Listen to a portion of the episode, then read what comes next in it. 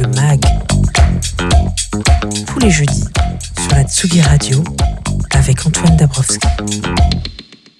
La vie est faite de rencontres inattendues. À la fin des années 90, j'étais étudiant dans le Nord-Isère, une région qu'on appelle les terres froides.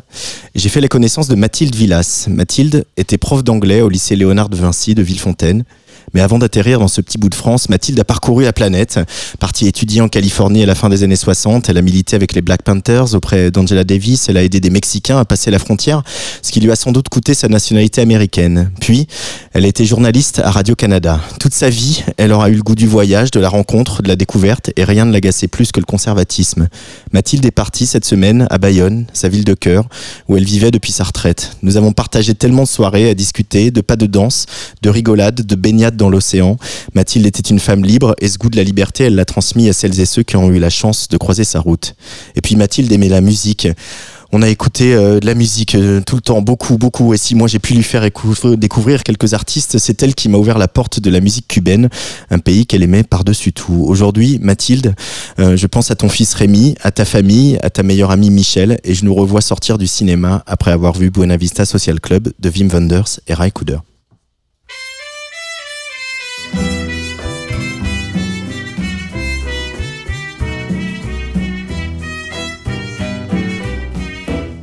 Dos gardenias para ti, con ella quiero decir, te quiero, te adoro, mi vida. Ponle todas tu atención, que serán tu corazón y el mío. Dos gardenias para ti que tendrán todo el calor de un beso, de esos besos que te di y que jamás te encontrarán en el calor de otro querer. A tu lado vivirán y se hablarán como cuando estás conmigo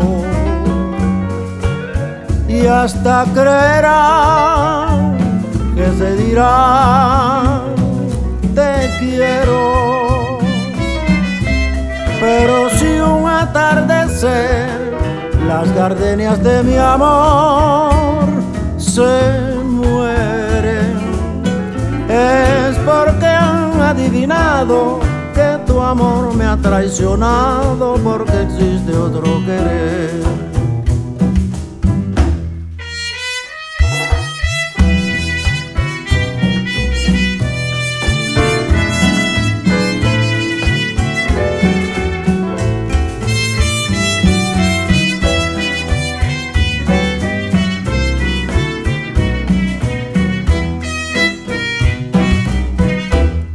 A tu lado vivirán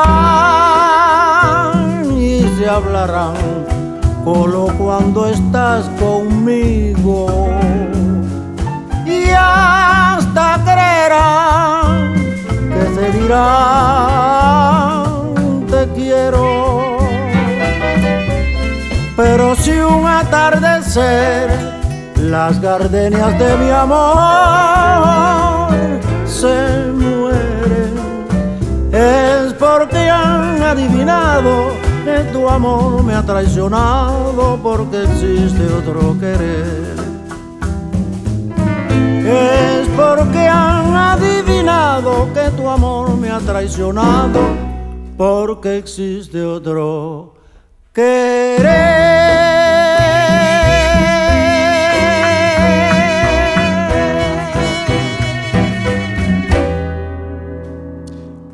On est ensemble sur la place des fêtes de la Tsugi Radio comme chaque jeudi à 18h30 au platine. Il vient d'arriver, ce sera un des activistes de la scène house parisienne, Air Crank, qui vient de sortir un, EP qui s'appelle Delighted. On va en reparler. On va aussi retrouver Macha Bino, la rédactrice en chef du média Respect, Olivier Forest, complètement remis de son séjour euh, sur la croisette, qui nous dira tout ça. Et puis on ira à Marseille, ça c'est dans quelques minutes, pour évoquer le programme copieux de la Pride Marseille.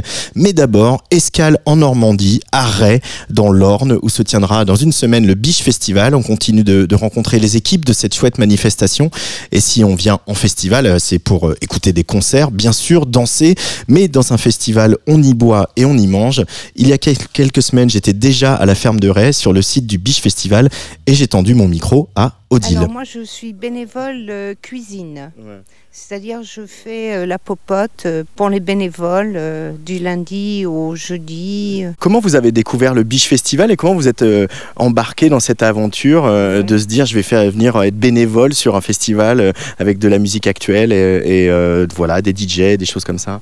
Je suis amie avec la maman de Tristan un des fondateurs du festival. Oui, et donc il y avait une réunion pour euh, euh, voir un petit peu ce que c'était tout ça. Donc j'y suis allée.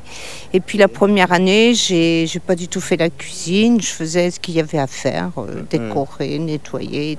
Et puis la deuxième année, Tristan, à un moment, on était en train de manger le midi, et puis il dit Oh là là, qu'est-ce que ça m'énerve cette cuisine à chaque fois et tout, je sais pas quoi faire. Et je dis bah, écoute, si tu veux, moi je veux bien faire la cuisine, ça me dérange pas.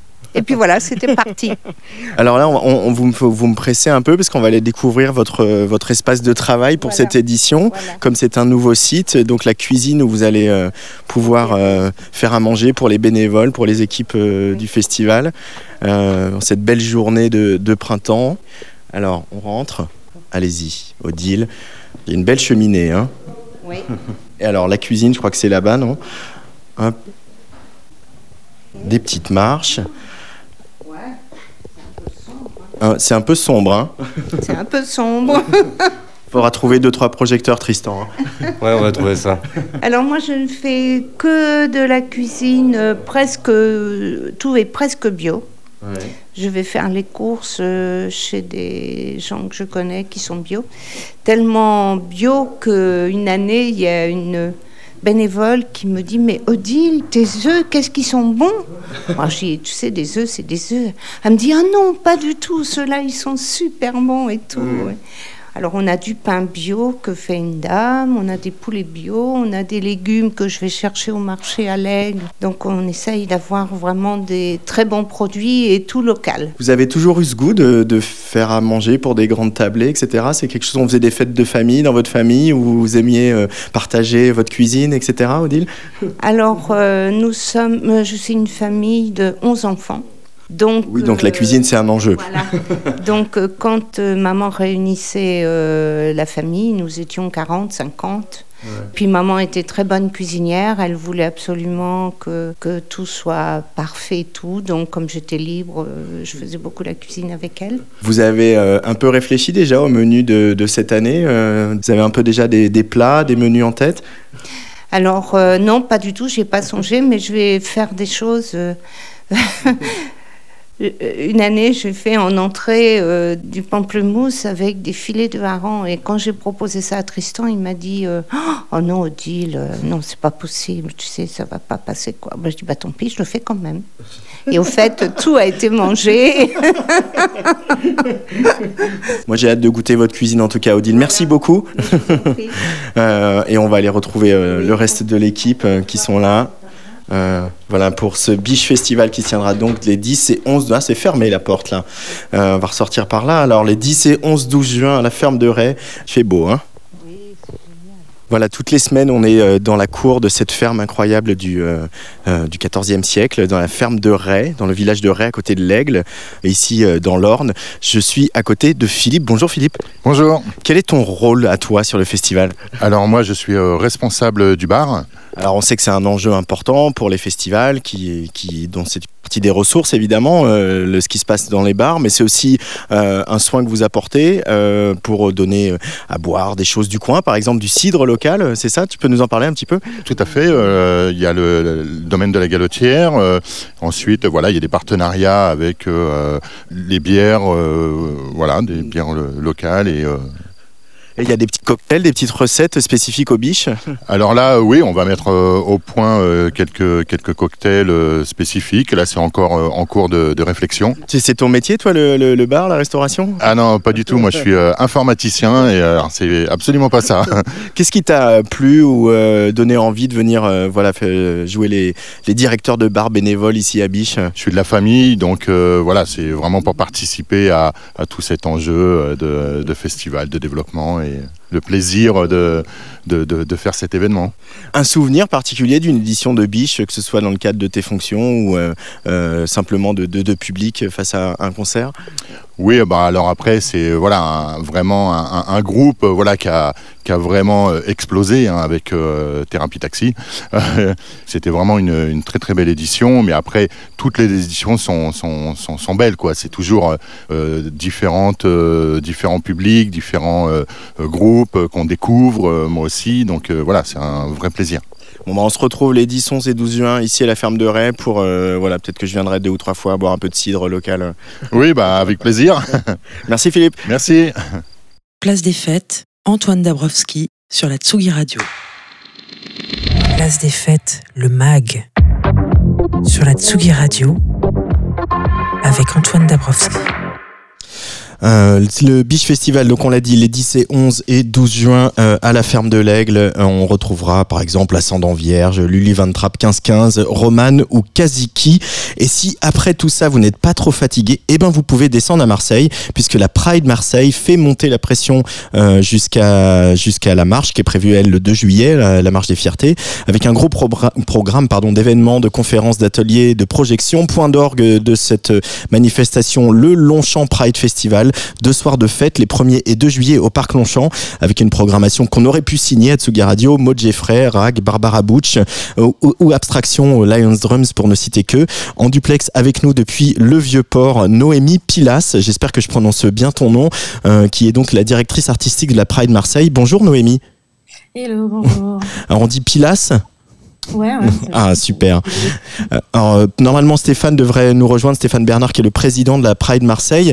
Euh, cette Pride Marseille qui va donc s'étirer sur, sur deux semaines. Pourquoi avoir décidé de faire un, festival, une, une, manifestation qui dure aussi longtemps? Il, il, faut marteler les messages un peu plus fort à Marseille ou c'était l'envie de cette année? Euh, ça fait de nombreuses années que le, milieu marseillais, en tout cas, nous propose beaucoup d'événements et euh, les acteurs ont envie de proposer des choses. Donc, euh, le résultat, c'est 50 événements, un festival qui dure deux jours, etc. etc. c'est quoi le mot d'ordre de de que vous avez choisi pour cette édition 2022 c'est droit dans les yeux, c'est regarder droit dans les yeux ceux qui nous offensent, les politiques, regarder droit dans les yeux son prochain, etc. Euh, pourquoi, pourquoi il y a ce besoin-là de, de, justement de regarder droit dans les yeux aujourd'hui, euh, Noémie?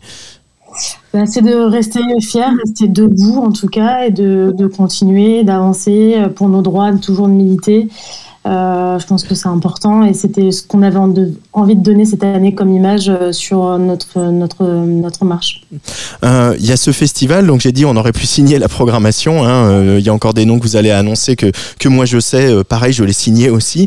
et, dans ce, site incroyable du Parc Longchamp que vous aviez déjà, déjà investi l'année dernière pour la Pride, c'est aussi une occasion de, rendre au, public marseillais un moment de fête, un moment de partage en, marge de, la marche des fiertés. C'était ça l'envie euh, de Pride Marseille? Voilà, notre envie, c'est de proposer un festival euh, qui est gratuit le samedi, pour, euh, qui est totalement inclusif et solidaire pour que tout le monde puisse venir, tout le monde faire la fête sans aucun risque de jugement, etc. Enfin, on y travaille en tout cas d'avoir un mmh. événement le plus safe possible, même si c'est pas atteignable.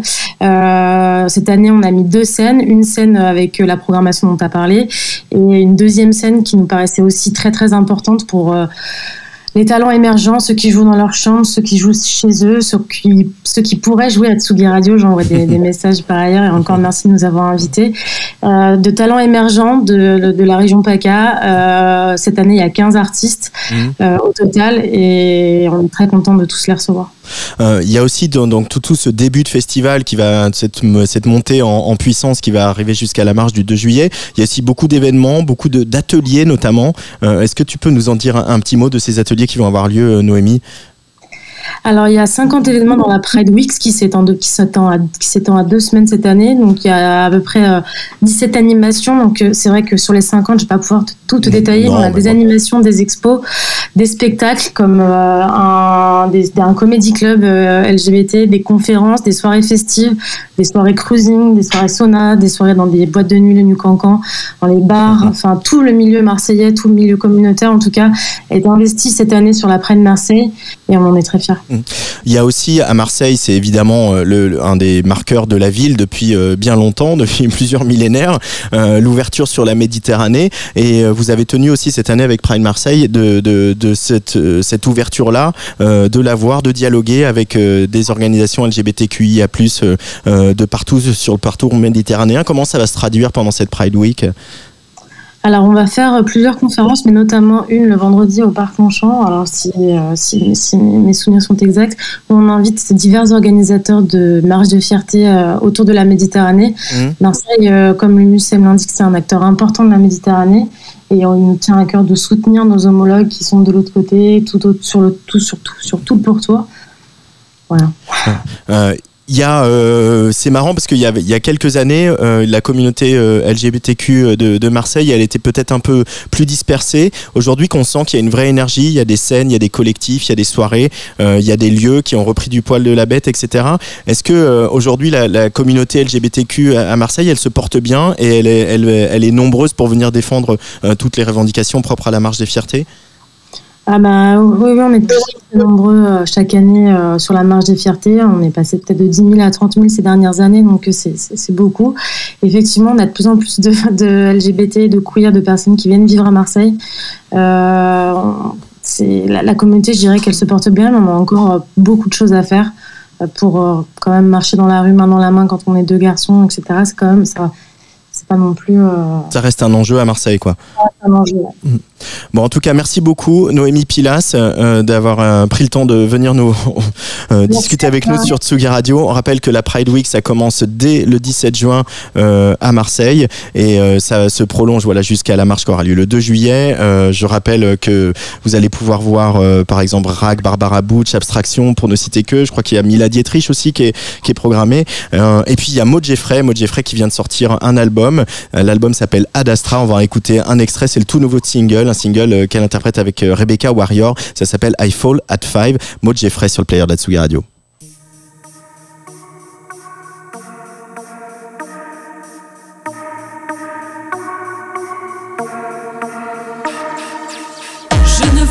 Je ne vois, plus car tout est blanc. Quand je te touche, je sens quelque chose de différent. Un air de fête, c'est profondément décevant. Et reçois l'eau d'être obligé d'être content. Pansement. Une de supplice.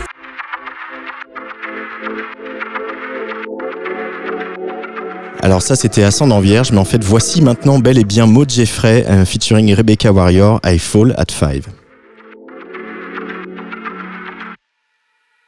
Il y a quelque chose qui nous lie, nous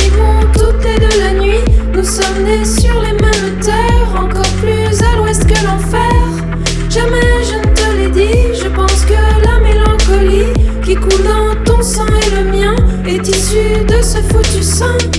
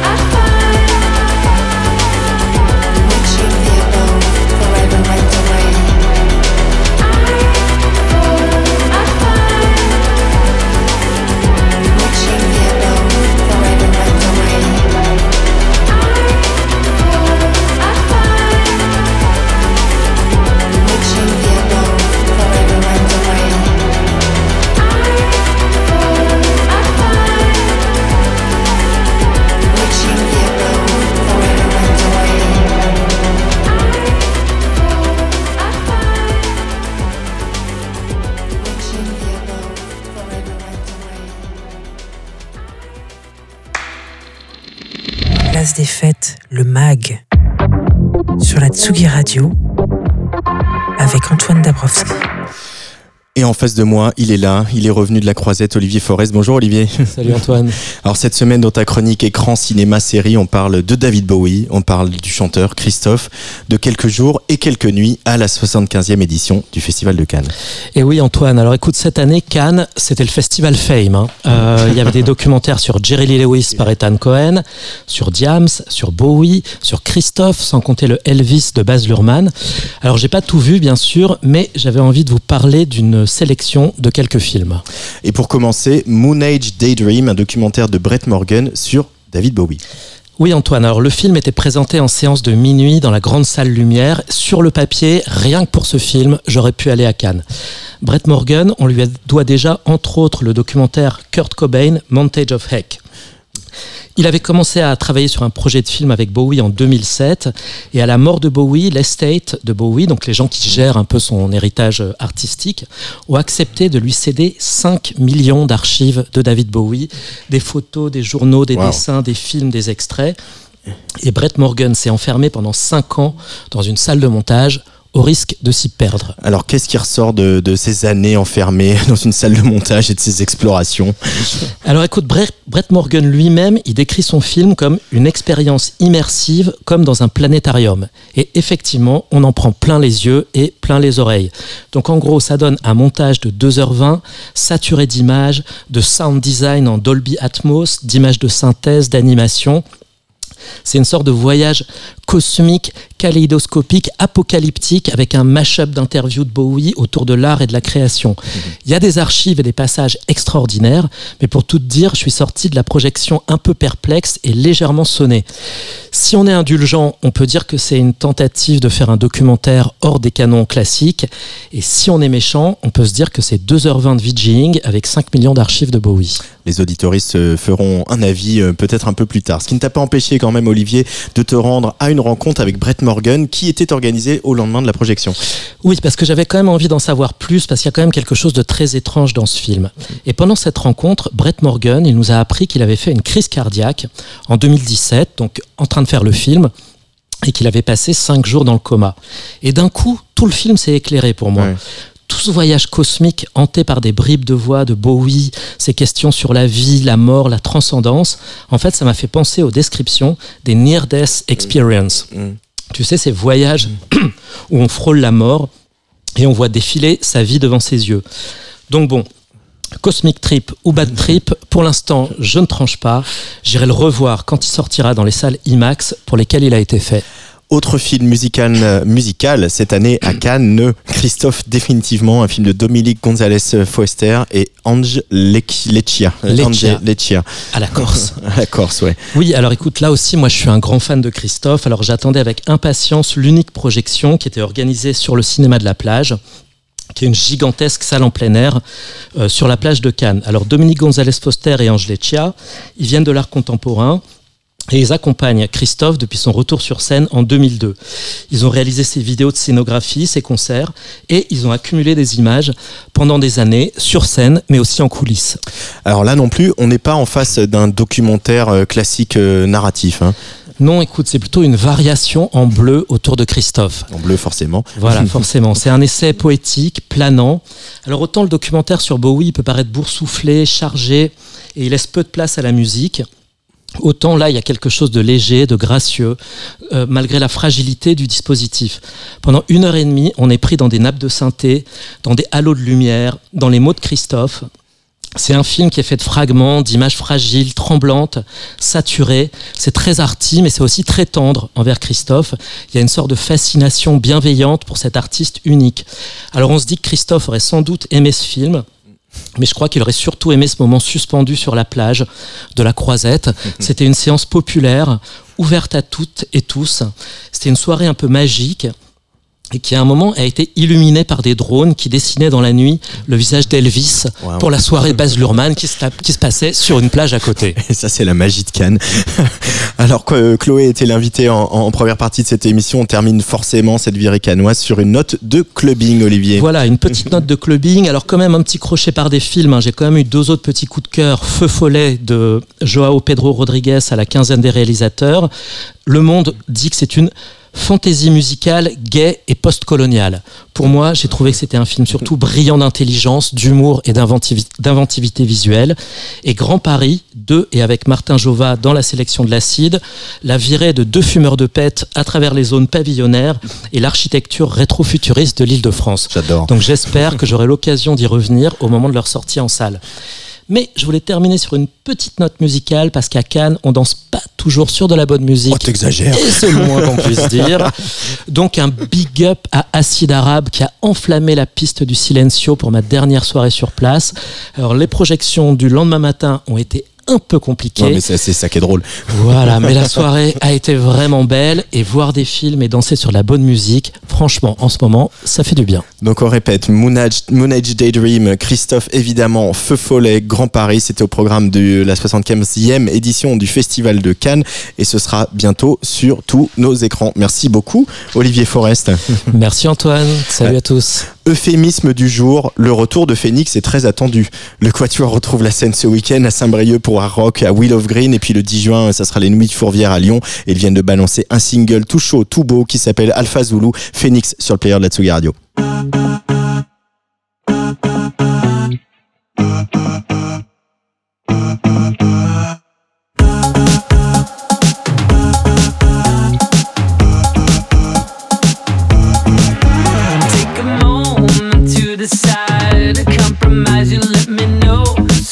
Other time, some other day. You're not closer to the start than to the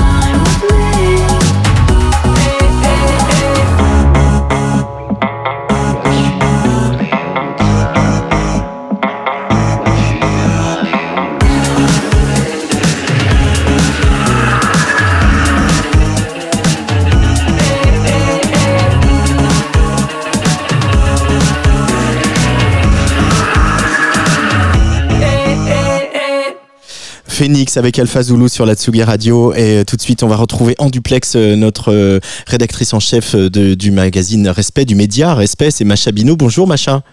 Bonjour Antoine. Euh, ça fait plaisir de te- t'entendre à nouveau sur Tsugi Radio. Alors aujourd'hui dans ta chronique, tu nous as trouvé un livre pour soigner nos traumatismes.